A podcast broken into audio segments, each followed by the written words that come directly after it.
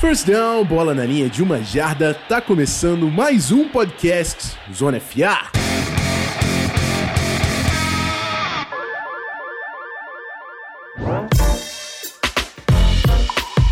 É isso aí, rapaziada. O último episódio da nossa Draft Prep chegou. É semana de draft.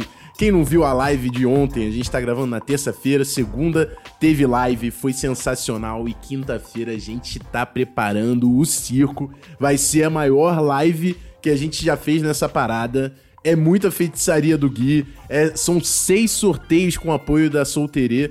Vai ter kit de cerveja com, com adesivo do Zona FA.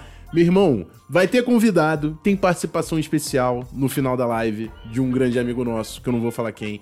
Então, olha só, você tem que colar. Tem que colar quinta-feira, 8 horas, a gente entra. O, o, draft começa às 9, mas é 8 horas que a gente entra. youtube.com/barra canal Zona FA. Eu já entrei botando o pé na porta, que é o nosso compromisso mais importante da semana, é o draft. Mas estamos aqui incumbidos a fechar aqui as classes defensivas. Hoje vamos passar por linebackers, cornerbacks, safeties e faço isso com ele pela primeira vez aqui na Draft Prep. Mas é o mais da casa aí da série. Beltinho, tudo certo, meu amigo? Fala, Rafão. Fala, galera. Pois é, o mais da casa e é uma honra ser o mais da casa. Uma baita de uma honra. É, eu reforço os votos do Rafão tá? Vai ser um draft mais do que especial, não só pelas questões envolvendo as escolhas e as nuances, mas também pelas feitiçarias de Guilherme Della Coleta, o nosso mago. Então eu reforço o convite, vai ser sensacional esse draft e a gente tá cada vez mais ansioso, cada vez mais reports, cada vez mais rumores, a gente tá desesperado. Eu tô com uma escolha alta no draft, ainda não sei o que vai acontecer. Enfim, respirar. O episódio não é sobre isso exatamente, é sobre corners, linebackers e safeties, então vamos focar nisso e vamos embora. Vambora, então recadinhos rápidos e a gente já parte pro futebol americano, bora lá.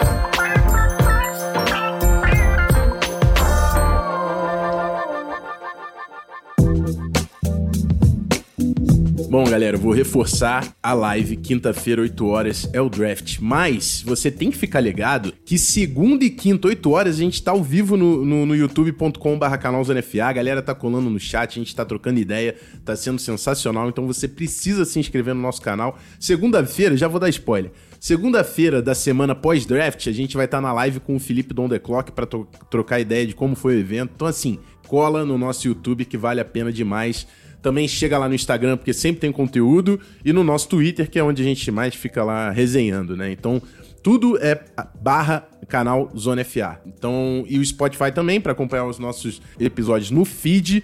O YouTube agora tem a playlist com todos os nossos episódios da Draft Prep. Todos os nossos episódios do podcast agora também estão indo lá pro YouTube.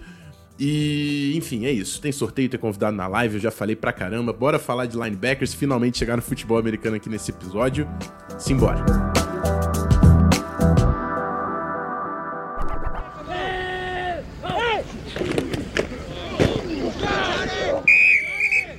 Bom, primeiro bloco, grupo de linebackers. A gente vai passar pelo topo da classe nesse episódio aqui, nos três grupos, porque são três grupos e a gente não quer estender tanto assim. E, Belt, eu já vou te jogar direto na, na, na nossa pauta aqui. Eu quero saber, para você, tem cara de primeira rodada nesse draft? Olha, tem sim, Rafão. Tem um cara que é, a gente chama de blue chip prospect, né? É um, é um, prospecto que a gente não vê acontecer e chegar na, no draft de forma recorrente, de forma comum, que é o Isaiah Simmons, o linebacker de Clemson. E eu coloco ele como linebacker, mas para você ter uma ideia, e pra galera que tá ouvindo a gente ter uma ideia, tem gente colocando ele como o melhor safety da classe, tem gente colocando ele, projetando ele para jogar de é, nickel, de, de slot, corner. Enfim, ele é um cara que você pode colocar ele de várias maneiras no, no campo. É um jogador super atlético, é um freak é uma aberração da natureza atlética. Ele correu o combine abaixo de 4.4, é, o 4 yard dash. Teve resultados absurdos também nos outros, nos outros drills atléticos. É, e é um cara que é super. Foi o líder da defesa de Clemson nesse período vencedor da faculdade, onde, onde o time conseguiu conquistar dois títulos. É, enfim, é um dos é, foi um dos líderes dessa defesa.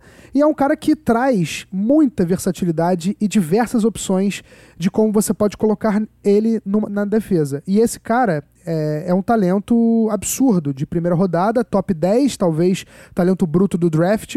e que para mim, é, e acredito que não deva surpreender muita gente, deve sair exatamente no top 10. Não imagino o Isaiah Simmons caindo, a menos que a, comece a acontecer trocas, né? No, no, no, no topo do draft para pegar jogadores de posições mais importantes. A gente chegou a conversar sobre, essa, sobre esse tópico é, na live, nas lives do Zona FA lá no YouTube, é, falando exatamente isso. O que pode afetar o draft stock do Isaiah Simmons não é nem a qualidade atlética e sua capacidade de jogar futebol americano, e sim a importância da sua posição de linebacker que não está mais com uma bola toda como já esteve há alguns anos atrás. Então, é, na minha visão, ele sai nas, na, até a escolha 10, né, no top 10 do draft pode acontecer dele cair por isso. E eu tava lendo também umas matérias sobre. É, principalmente sobre scouts da NFL que tem alguma coluna no The Athletic que fala que são scouts da NFL falando de forma anônima sobre alguns jogadores do draft. É, e um desses scouts, né, estavam falando que um dos problemas do, do Isaiah Simmons, o que pode fazer ele, ele cair, é justamente o fato de não saber aonde colocá-lo né?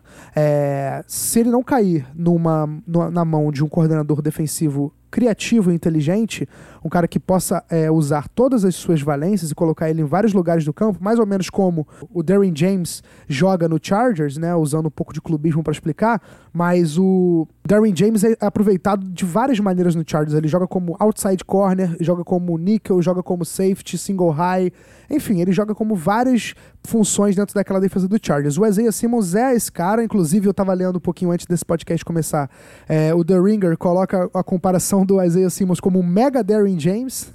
Achei até engraçado eles usarem esse termo, porque o Isaiah Simmons é isso, ele é um cara ainda mais atlético que, que o Darren James e que pode ser usado de várias maneiras. O que pode fazer com que ele caia nesse draft é justamente isso. É ele ser bom em tudo, mas não ser muito bom em nada, de acordo com algumas pessoas, podem achar isso, e aí ele meio que ia cair. Mas eu não, eu não imagino ele fazendo isso, eu acho que ele vai sair no top 10 do draft, e para mim é o único linebacker dessa classe que vale uma escolha de primeira rodada. Não sei qual a sua opinião. É, então, eu, a pauta ela me conduziu ao erro. Eu falei que fiz a pauta 5 minutos e acabei me trollando, porque assim como eu fiz no grupo de cornerbacks, que eu fiz um tópico Okuda, eu tinha que ter feito um tópico Isaiah Simmons, que Perfeito. é óbvio que, que ele foge da classe e ele é de primeira rodada. Para mim é um cara top 10 também. Eu, é, e o, por que a gente fala linebacker? É porque ele tem tamanho de linebacker. E se todos os safeties tivessem tamanho de linebacker, eles seriam o protótipo de linebacker hoje. Por quê? Porque linebacker hoje é um strong safety. Esse é o ponto. Os linebackers hoje, eles estão em espaço constantemente, porque uh, os ataques estão forçando isso. Se, com, hoje em dia, se você tem um linebacker uh, muito limitado atleticamente, a gente pode até falar de alguns nomes nessa classe, que antigamente seriam certamente primeira, segunda rodada e perderam muito valor por causa disso.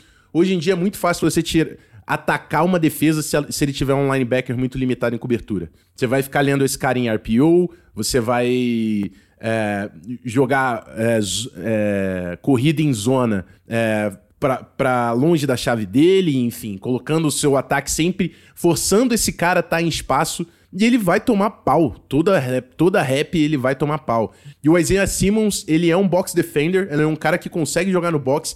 Ele tem o atleticismo de um safety e ele tem o tamanho de um linebacker. Ele é o cara que foi feito para a NFL de hoje, assim. Então, amigo, se você é um coordenador defensivo e você não sabe usar o Isaiah Simmons, meu ponto é que você não tinha que estar tá na NFL, amigo. Volta. Volta, Tá né? ligado? Esse é o cara que todo coordenador ofensivo tá querendo. É, porque hoje o, o, o, safety, ele, ele, ele, ele tá jogando perto da scrimmage. Principalmente por causa do disguise. O que você pode ter é um safety absurdo, mano. Se você tiver um Will Thomas, você vai deixar esse cara lá atrás e vai falar: meu irmão, pega single high, deixa o campo comigo. É isso, mas esse cara também não existe. Então hoje em dia você tem dois safeties, você quer que os dois safeties joguem no box também. para você poder fazer disguise, saber o que tá acontecendo, dividir as zonas. Aí se esse cara sobe para fazer zona fundo, você joga uma cover 3, uma cover 4, ou um single high com two read em cada lado. Tem como você fazer esse cara funcionar. Mas para isso ele tem que jogar no box, porque senão esse cara, ele é um, um cara que não joga no box e não faz single high, esse cara tá perdendo espaço na NFL, cara. Então assim, strong safety hoje é linebacker. Strong safety hoje é o linebacker, são os linebackers. Problema é que esses caras têm que ter tamanho e fisicalidade para jogar no box. Quando você é muito pequeno, você passa dificuldade. E é por isso que o Isaiah Simmons ele é o molde. Ele é um safety com tamanho de linebacker. É o que todos os linebackers têm que ser hoje para jogar em espaço e não comprometer a defesa. Então, esse cara é top 10 e não vai fugir do top 10.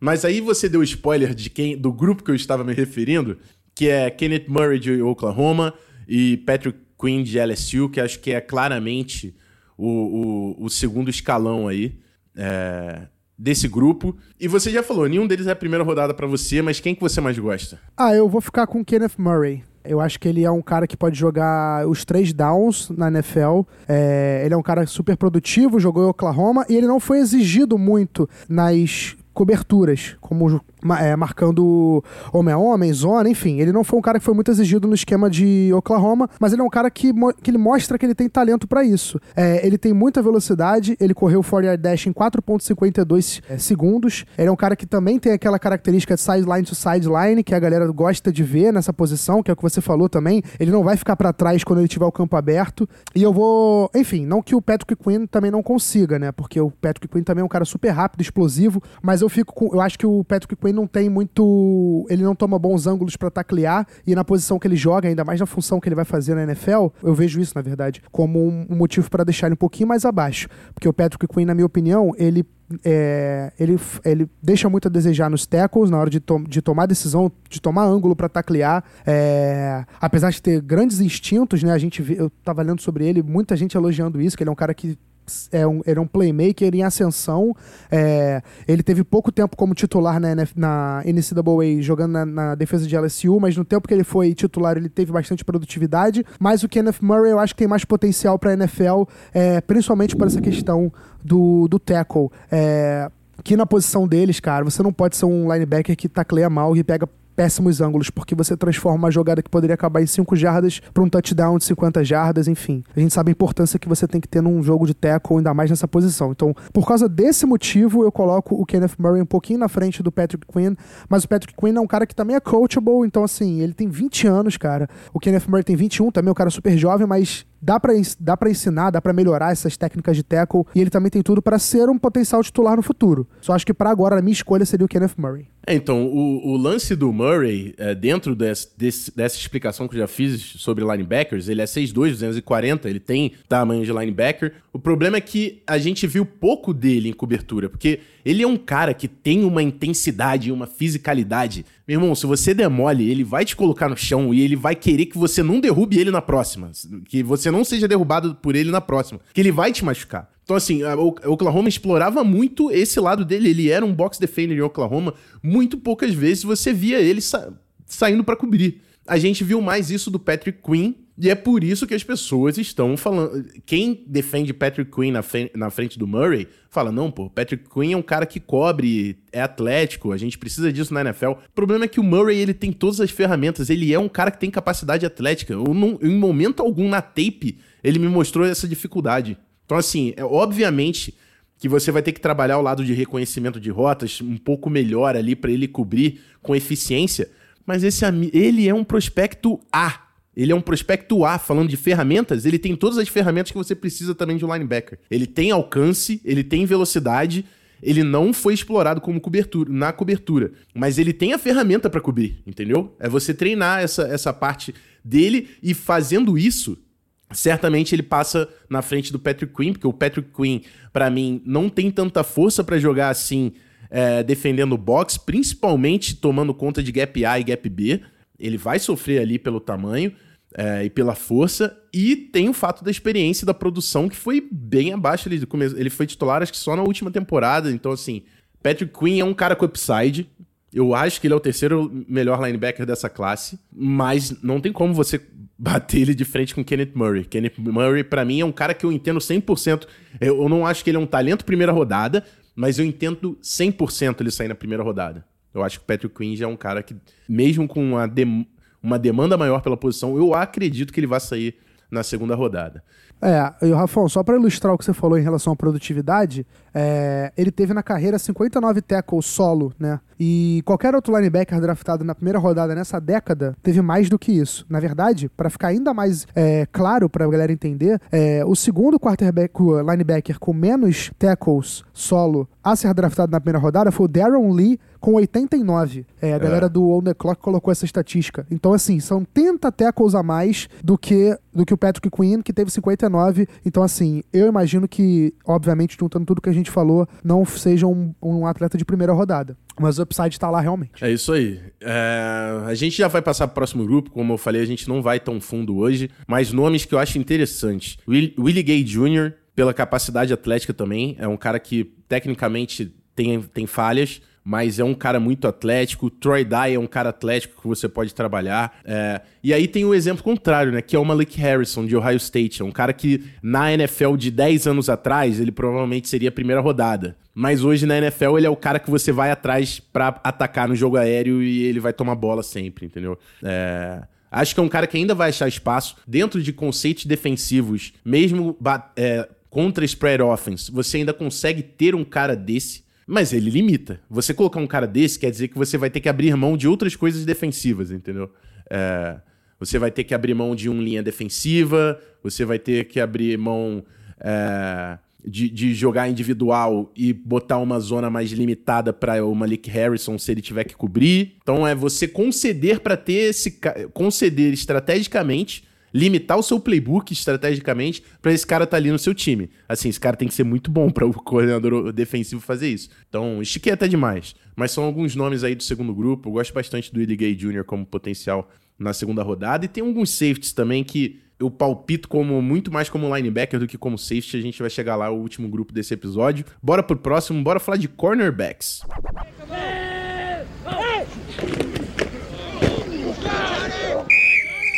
Bom, como eu disse, o grupo de corner na pauta tem o primeiro tópico que é Jeffrey Okuda. Cara, é, a única coisa que o Okuda não mostrou para mim é fisicalidade jogando press, porque o Ohio State é, coloca os corners em bail na maioria das vezes e quando eles jogam press, eles não tentam partir pro bump para para tirar o ritmo da rota. Eles normalmente fazem a técnica de footwork já tentando calcular com o backpedal os movimentos e, e qual a rota que o wide receiver vai fazer. Eles não são físicos e fazem o bump na linha de scrimmage, que é uma coisa que na NFL os coordenadores defensivos costumam praticar. Então, assim, para ser bem 100% sincero, sim, eu posso ser chato e falar que ele tem problema de tackles, mas ele não, não acho que ele compromete com tackles. Eu acho que é você sendo chato para falar de um prospecto de alto nível, como a gente já falou do Chase Young. Ele tem a capacidade atlética, ele tem o tamanho, ele tem o ball skills para conseguir é, entender onde a bola tá quando, enquanto tá defendendo o cara. Ele é top 3 da classe. o que, que você tem para falar de Jeffrey Okuda, Belt? Olha, Rafão, eu tô mais contigo nessa. Assim, eu tenho visto, inclusive, algumas pessoas colocando ele como o segundo melhor corner na classe. Eu não, não vejo dessa maneira. Eu acho que ele tá, inclusive, com certo destaque na primeira posição. É, ele é um cara que tem um tamanho e protótipo. Quer dizer, ele, tá, ele tem um tamanho ideal, ele é o protótipo de, de corner com peso, altura. As, os braços dele são muito longos e ele usa esse, esse, essa vantagem física nos seus oponentes. Talvez é, a gente possa apontar também, além do problema de tackle, que eu não sei, também tô contigo nessa de não ser um problema, ele pode ser um cara que não seja um, um ball hawk é, corner, mas ele é aquele cara que também, ao mesmo tempo, te dá a segurança de colocar ele isolado com o melhor wide receiver do time adversário e saber que ele vai conseguir competir ali com, com esse wide receiver e vai, e vai isolar ele na famosa ilha. Não dá para criar separação para cima do Kuda. o que é o que Exatamente. mostra que, meu irmão, Vai Exatamente. criar separação pra cima desse cara. Foda, mano. Cara, então, é isso. Ele é um cara que, porra, é, ele, ele consegue fazer com que o principal recebedor adversário se torne um não, um não factor no, no jogo e a gente vê na NFL hoje em dia o quão importante é isso você ter um, é, um jogador onde o quarterback adversário olha e fala cara eu não posso jogar bola naquela direção ali porque vai dar, vai dar merda porque esse cara vai estar tá marcando em cima e, e não vai deixar nada acontecer Além disso, eu também gosto muito de olhar esse aspecto nos prospectos. Ele é um cara que foi super exemplar na, na, no, na sua, no sua trajetória na faculdade. É, eu estava lendo sobre ele, os, os, companheiros de equipe dele, todos olhavam para ele como um modelo. Ele tem uma conduta é, exemplar. Os técnicos de Ohio State só tem coisas boas para falar dele. Um cara super. É, que aprendeu muito a evoluir na sua técnica e a técnica com treino e suas traits combinaram de maneira perfeita também. A evolução dele foi notória história. Ele teve uma, é, uma temporada no ano passado no, no, universitário, onde ele se solidificou, ele teve três interceptações, teve vários passes desviados, é, cometeu uma falta apenas na temporada inteira, também é uma parte importante do jogo. A gente sabe que na NFL muitos jogos são decididos por conta de, de faltas mal. É, de, de, faltas mal marcadas, não, mas de faltas que custam jogos né, na NFL e a gente ter um cara que pode competir e, e marcar o wide receiver principal do time de forma limpa é muito importante. É, é o que eu falei, os, os técnicos elogiam muito ele, os companheiros de time veem, viam ele como modelo a ser seguido. É, ele é um cara que tem o tamanho ideal, protótipo para posição. Correu um 4 yard dash excelente, fez um baita de um combine. É, não tem muito, muitas falhas no jogo dele. Inclusive, é o que você falou. A gente pode ficar aqui implicando, pegando algumas coisinhas aqui, mas no geral, ele é um dos melhores prospectos defensivos dessa classe e dos últimos anos também, dá para colocar dessa maneira. Ele é o melhor corner a sair de Ohio State como prospecto em muitos anos, melhor até que o Marshall Lattimore, que explodiu na NFL. É a tendência que o, que o Okuda tenha mesmo sucesso imediato ele é um day one starter, na minha opinião. Já chega plug and play, joga logo e tem tudo para ser o franchise corner de uma franquia por muitos e muitos anos. Eu sou fã desse cara, gosto muito. É, e o, o Larimore também tinha questões de lesão quando chegou, enfim. O Okuda é um prospecto muito mais limpo como projeção, então... Sim, com certeza. Mas vamos lá, cara. O segundo grupo, é... para mim, eu, eu tenho bem. A minha avaliação de tape aqui tá bem concreta em relação a isso. É... Falar de talento, quem é o melhor corner no geral entre CJ Henderson, Christian Fulton e Jeff Gladney? É o Jeff Gladney. O problema do Jeff Gladney é que ele é 5'10, ele é muito baixo. Ele é muito baixo. Esse cara vai sofrer para jogar na NFL, cara. Aí quando você tá falando de um cara desse tamanho, você tá falando do cara especial. Então se você aposta no Gladney, você tem que apostar, meu amigo, que ele vai ser especial. É... Enquanto CJ Henderson e Christian Fulton são prospectos maiores, é, são caras com. E são caras com uma capacidade incrível de cobertura individual. Tanto o Henderson quanto o Fulton. Você pode falar que os dois têm alguns têm problemas em, em, é, cobrindo zona, eles não têm tant, tanta iniciativa em espaço, acabam cedendo passes em zona. É, o Henderson tem um problema grave de tackles. Melhorou em 2019, mas é um problema grave de tackles. Então, assim, mas são, do, são dois prospectos também que você tem uma avaliação física muito boa falando de tamanho e que não geram separação. Você vê cobertura individual sendo muito bem feita. Isso na NFL tem um valor absurdo. Enquanto o Jeff Gladden, tu não pode apostar. Quer dizer, não tô falando que você não pode, mas é difícil você apostar que você vai falar, esse cara aqui vai pegar individual do wide receiver 1, wide receiver 2 do adversário. Com esse tamanho, é uma limitação muito grande. Tem gente que vai falar, não, ele não é tão pequeno, ele é 6-0 o Gladney tava com números errados. Ele foi medido no Combine e, tá, e é 5'10". Vai no Mock Draftables, vai é, no próprio site da... Não no site da NFL, no, no Combine.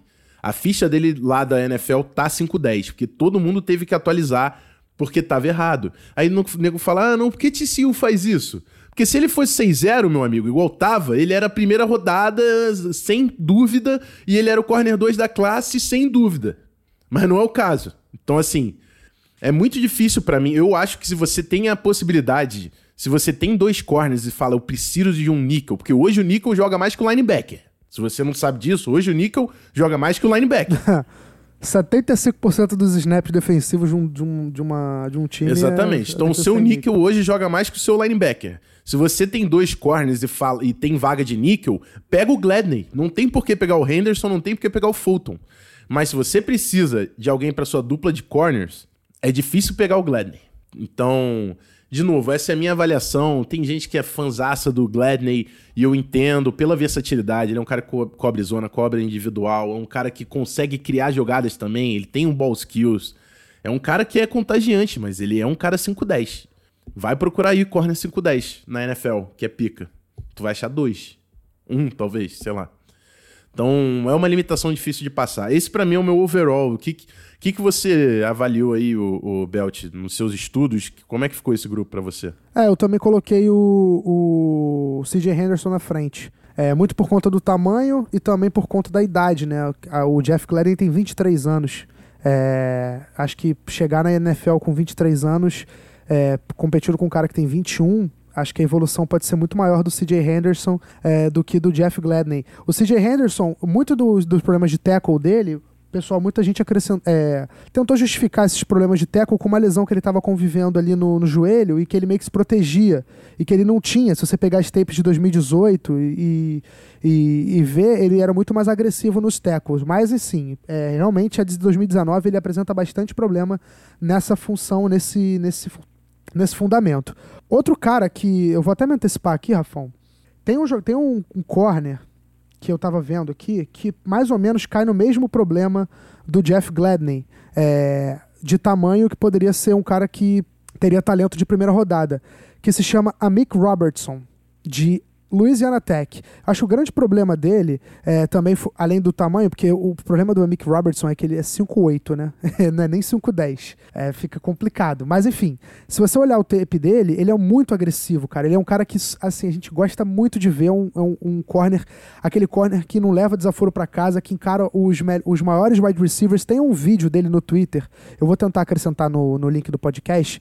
Tem um vídeo dele marcando um, um wide receiver de Texas, e o cara é 6'5. E e, e ele é super agressivo no, na, na, assim que o snap sai, combatendo o wide receiver, a bola vai nele, ele quase intercepta o passe. E você vê a diferença de tamanho, cara. É um negócio até engraçado, porque assim, você tem um cara 6'5 com 5'8, mas o Amick Robertson com a agressividade dele.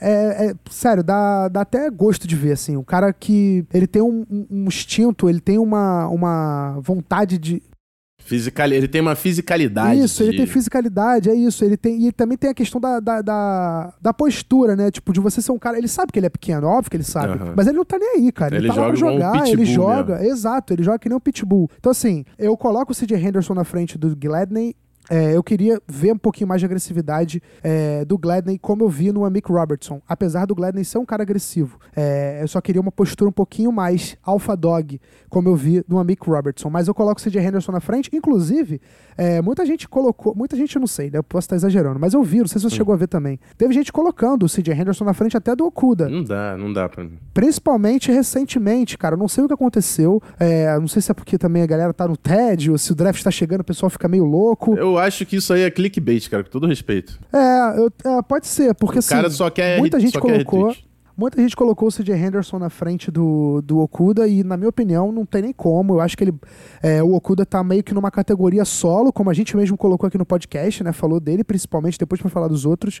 Mas eu, eu, eu vejo o CJ Henderson como segundo corner, sim. É, ele é um cara que pode ser um, um ótimo press corner na NFL. É, e para mim também eu vejo ele como day one uhum. starter. É, não é no mesmo nível que o Okuda, obviamente, mas também pode ser um cara que pode chegar numa defesa e jogar de cara. É, isso é, é importante, é o que a gente espera de um jogador de primeira rodada. É, o, o assim, eu, eu falei até na live que fiz o ponto de avaliações diferentes. O pessoal pergunta, ah, porque o Andrew Thomas é 4 no seu board. Primeiro que os jogadores são todos diferentes. A gente faz um ranking, mas como que você vai comparar um, um Robertson 5'8 com um CJ Henderson 6'0? Assim, são, são jogadores muito diferentes. A gente faz um ranking falando de avaliação de potencial, mas não existe verdade. Não existe verdade no draft. Draft são grandes apostas. Exatamente. Então, assim, é, é, eu, eu, compreendo que pode ter alguém que avaliou o CJ Henderson melhor. Eu queria, se alguém estiver me ouvindo ou fez isso, me explica a lógica. Porque é. O que eu não consigo entender a lógica. É, sobre o, o, Robertson, eu vi esse vídeo do wide grande, ele marcando, e é sensacional, porque é um negócio que contagia, que você quer no seu jogador. Mas uma coisa é um wide grandão do, do college football jogando por, por Louisiana Tech. Outra coisa é o Julio Jones, o Mike Evans. Ah, sim, não. Então, tem, a, a altura, ela é um limitante. Porque teve, eu não vou botar nome, mas já teve gente falando, ah, não, altura impede de jogar. Altura impede de jogar, tá? O meu sonho era jogar na NFL, mas eu nunca nem vou tentar, porque meu irmão não tem tamanho para jogar de linha ofensiva, cara. Não tem nem não tem tamanho para jogar de linha ofensiva, entendeu? Então, tamanho é limitação. A gente tem que ter contexto. Eu não tô falando que, ah, pum, tamanho não vale. Não, eu falei. O Anthony Winfield, por exemplo, do Vikings foi um puta corner pequeno. Mas o Steve Smith foi um puta de um wide receiver sendo pequenininho. Só que esses caras são, são exceções à regra. É, faz diferença, é, faz muita diferença. Você pode jogar? Pode. Agora, vai fazer diferença. Eu tô até pegando aqui a altura do Chris Harris Jr. Ele é 5'10". Eu acho que ele também é um Ele cara é muito 5'10". pequeno. É, 5, é, exatamente. Porque inclusive teve gente comparando É, então, até, né? É, mas é o cara, é o que eu tô falando, é o cara especial. Mas O é cinco- exceção- O cara foi- exatamente, é e exceção. O Chris Harris foi undrafted porque ele era FCS, se eu não me engano, 5'10". Porra, esse cara é difícil de ser draftado, cara. Deu certo, porque eu... Aí, quando o cara é pra dar certo, ele vai dar certo independente do que aconteça. O Minnesota tem um monte aí, o Adam Thielen, o Anthony Harris, galera undrafted, que fez por onde, porra. O cara tem coisa que não dá pra você avaliar quando o cara tem a cabeça de falar, meu irmão, vou ser melhor, vou melhorar, correr atrás e tipo, o lado mental da parada tu- é difícil de você avaliar, principalmente a gente aqui. Que a gente não tem nem contato com os caras pra ter uma entrevista, pra trocar uma ideia, ver qual é a do cara. Então, assim, isso faz toda a diferença. Qualquer aposta é válida. A gente tá passando aqui impressões em cima do nosso estudo de futebol americano que a gente teve na tape. Só pra não deixar passar vazio, segundo grupo, eu gosto bastante de Damon Arnett de Ohio State, que eu acho que é um cara que tá recebendo muito pouco hype por causa do Okuda, mas ele foi muito bom no ano passado. Eu sei que foi no ano passado, mas ele foi muito bom no ano passado. AJ Terrell é um cara de capaci- capacidade atlética, o de Auburn também, o Ig- Igbino- Igbinogene. Ele era wide receiver, virou corner, então ele também é bem cru, mas tem potencial. Bryce Hall de Virginia é um puta de um, de um cara que falam, liderança, levantava a Sim, defesa. total. Mas, porra, é um cara com muita limitação de mobilidade pra jogar individual. Então, O meu problema dele é ele é 880, né? Ele pode te entregar uma big play defensiva, como pode te entregar uma big play Cara, ofensiva. imagina esse cara marcando um, um- um Jerry Judy, cara. É, vai, vão criar separação fácil em cima dele. Assim como o Trevon Diggs de Alabama. Que muita gente fala, fala dele. Isso aí é implicância sua, porque ele é irmão é, do cara. Diggs. Ele tem problema, ele tem problema de, de flexibilidade. É, é difícil pra ele trocar direção. Esses caras grandes têm dificuldade de troca de direção, é natural. E é por isso que normalmente cara muito grande vai pra safety. Porque quando o cara é grandão e tem o- a, a mobilidade pra jogar corner, você fala, puta, esse cara aqui pode ser especial. Então, assim, é, o Bryce Hall e o Trevon Diggs, pra mim, estão dentro desse espectro de serem meio travados pra posição de corner. É, mas, de novo, aí vou lembrar de Richard Sherman, que é um cara que falava a mesma coisa e deu certo na NFL. Então, assim, não existem verdades no draft, galera. Tô passando dentro da minha avaliação do que faz mais sentido pra NFL, esses caras podem ser explorados. É. O, o Trevon Diggs e o Bryce Hall. Por isso eu não escolheria, não escolheria nenhum deles na primeira rodada. É, mas podem ser exceção. O Richard Sherman foi pra quinta rodada por causa disso. Sim, exato, ele caiu E muito. ele era wide receiver também, tinha pouco tempo jogando corner em Stanford, enfim. Todas as coisas acabam influenciando. Mas é isso, bora pro grupo de safeties, que eu tenho horário aqui com o Beltrão por causa de uma live que vai começar de mock draft. bora fechar.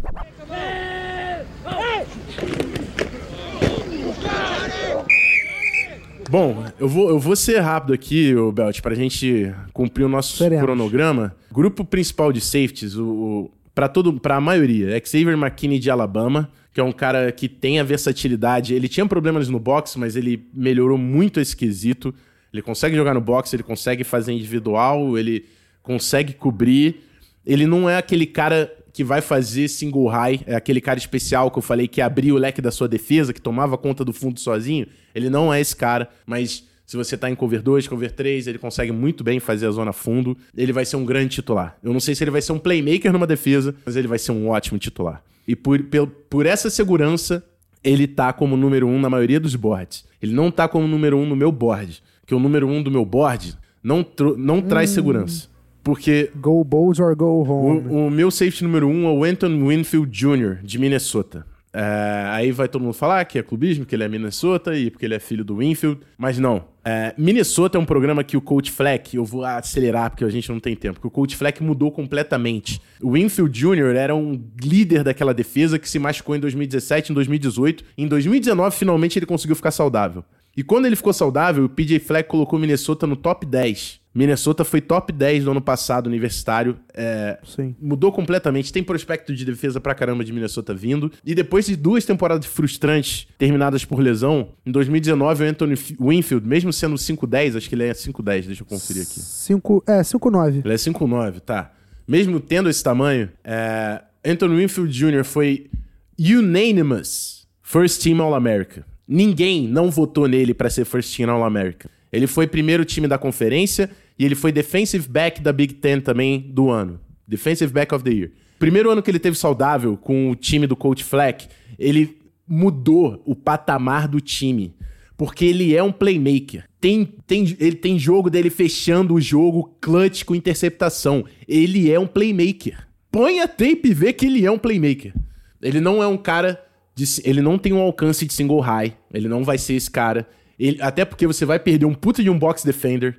Ele é um. E a maior limitação dele é. Ele é 5'9, ele teve problemas de lesão.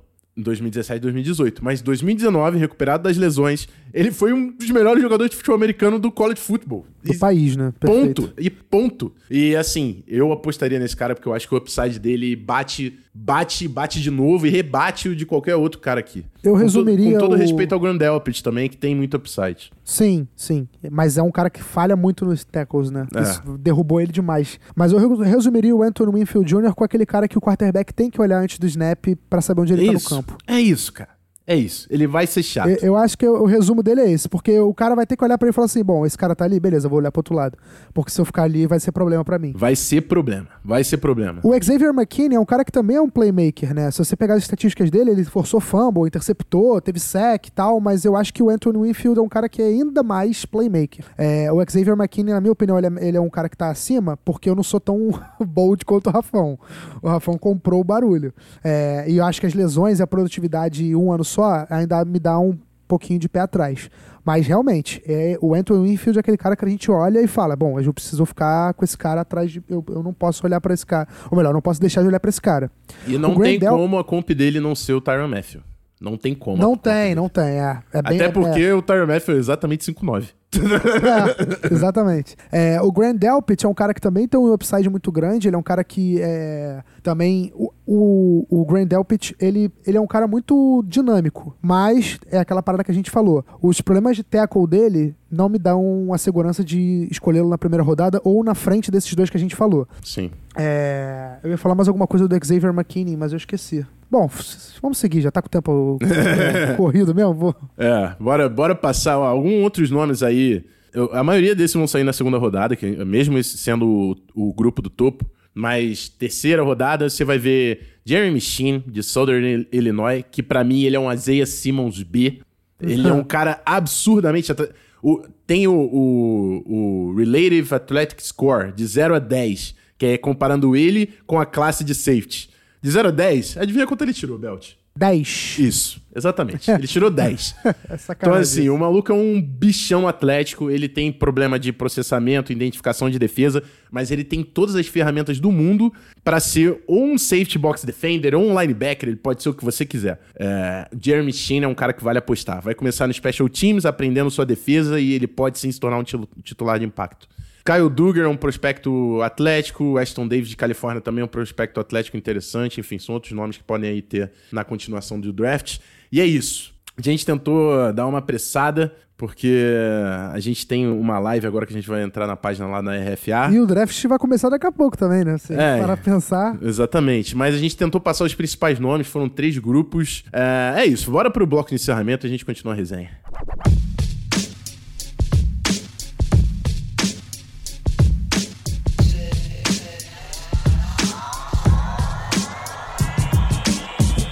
Ball Game final de mais um Zona FA, o último episódio da Draft Prep. Muito obrigado a todo mundo que acompanhou toda a série. Lembrando que tem a playlist no canal do YouTube com todos os episódios falando de todas as posições do draft, os principais nomes do primeiro e segundo dia provavelmente estão aí nessa série com a gente explicando.